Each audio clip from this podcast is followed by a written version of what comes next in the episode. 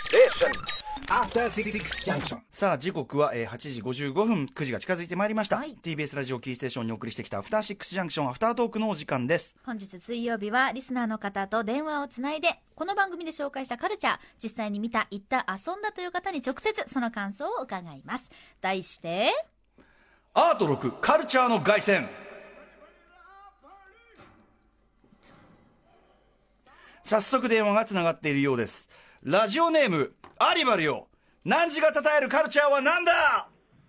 歌丸よナイトクルージングをたたえよよいしょーはいアリバルさんこんばんはこんばんはよろしくお願いしますえ願いーしっますとナイトクルージングと先はねえーっと1月31日木曜日の映画で学ぶ視覚障害者たちに見えている世界とは特集で紹介したあのー先天性にね先天性で全盲の加藤さんという方がえーっと映画を作るという前代未聞の試みを捉えたねはいドキュメントその作品そのものも見れるというナイトクルージはングい作品ですよねはいえーっとアリバルさんはそれでナイトクルージング関連の何に行かれたんですかはい、えー、と上映会と、えー監督や加藤さん、えープロデューサーの方も含めたトークショーのイベントに行きましへたーこれ東京芸大で開催されてたんですね、ナイトクルージング上映会、いかがでしたか、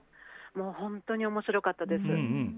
あのどなたはい、えーえーあのまず映画がもう唖然とする冒頭から、うんはいあのそれが回収される後半まで、うんもうスリリングでしたし、ナイトクルージングそのもの面白いですね、はい、はい、あとはあの初めて映画を作る人が、うん、プロのスタッフとどうやってその意思の疎通をしながらうんコミュニケーションを取って、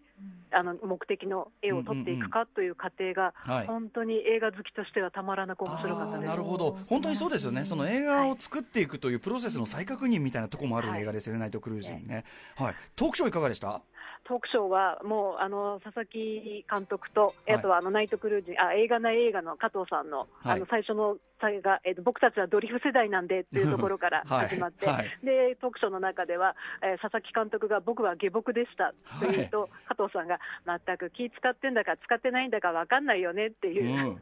もうなんかやり取りが、はいはい、加藤さん、面白いんだよね、ま面た白かったですね、うん、本な当にるほど。うんうんはい、ということで、でもううんうんあのよくあの加藤さんの頑固な加藤さんと、うんうんあの折り合いつけて作った監督ってすごいなと思いました。そうですよね加藤さんもでもあの頑固さっていうか強い意志あるからこそね、その先天性専門でありながら映画を作るという、ねあの偉業にねこう達成できたっていうのがありますよね。はい。あとあの有原さん、なんと、えっと、原美術館のソフィカルの原曲は性い劇通にも行かれて、ちょっと共通点を感じられたと、行きました。ーはい、共通点感じられたということで、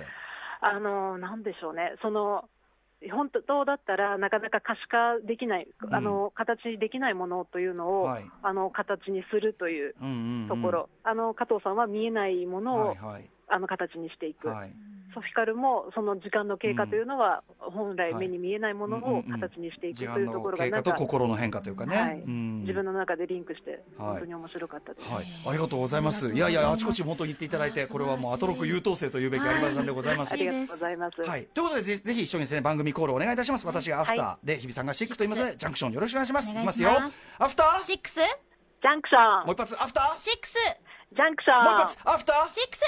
ジャンクション。はい、有馬さんどうもありがとうございます。ありがとうございました今後ともよろしくお願いいたします。よろしくお願いしまいすやーすごいですね優素晴らしい秀はいいろいろ言っていただきました、ね嬉しいですねはいということで2年目突入いたしましたがはいはい今年もねちょっとなかなか日比さんねスケジュール大変だと思いますけど、はい体には気をつけいえいえいえいえてはい頑張っていただきたいと思いま頑す、張りやすはいということで水曜日のパートナーは TBS アナウンサー日比真央子とはい私歌丸でございました日比さん頑張ってねはい Station. After Six Junction.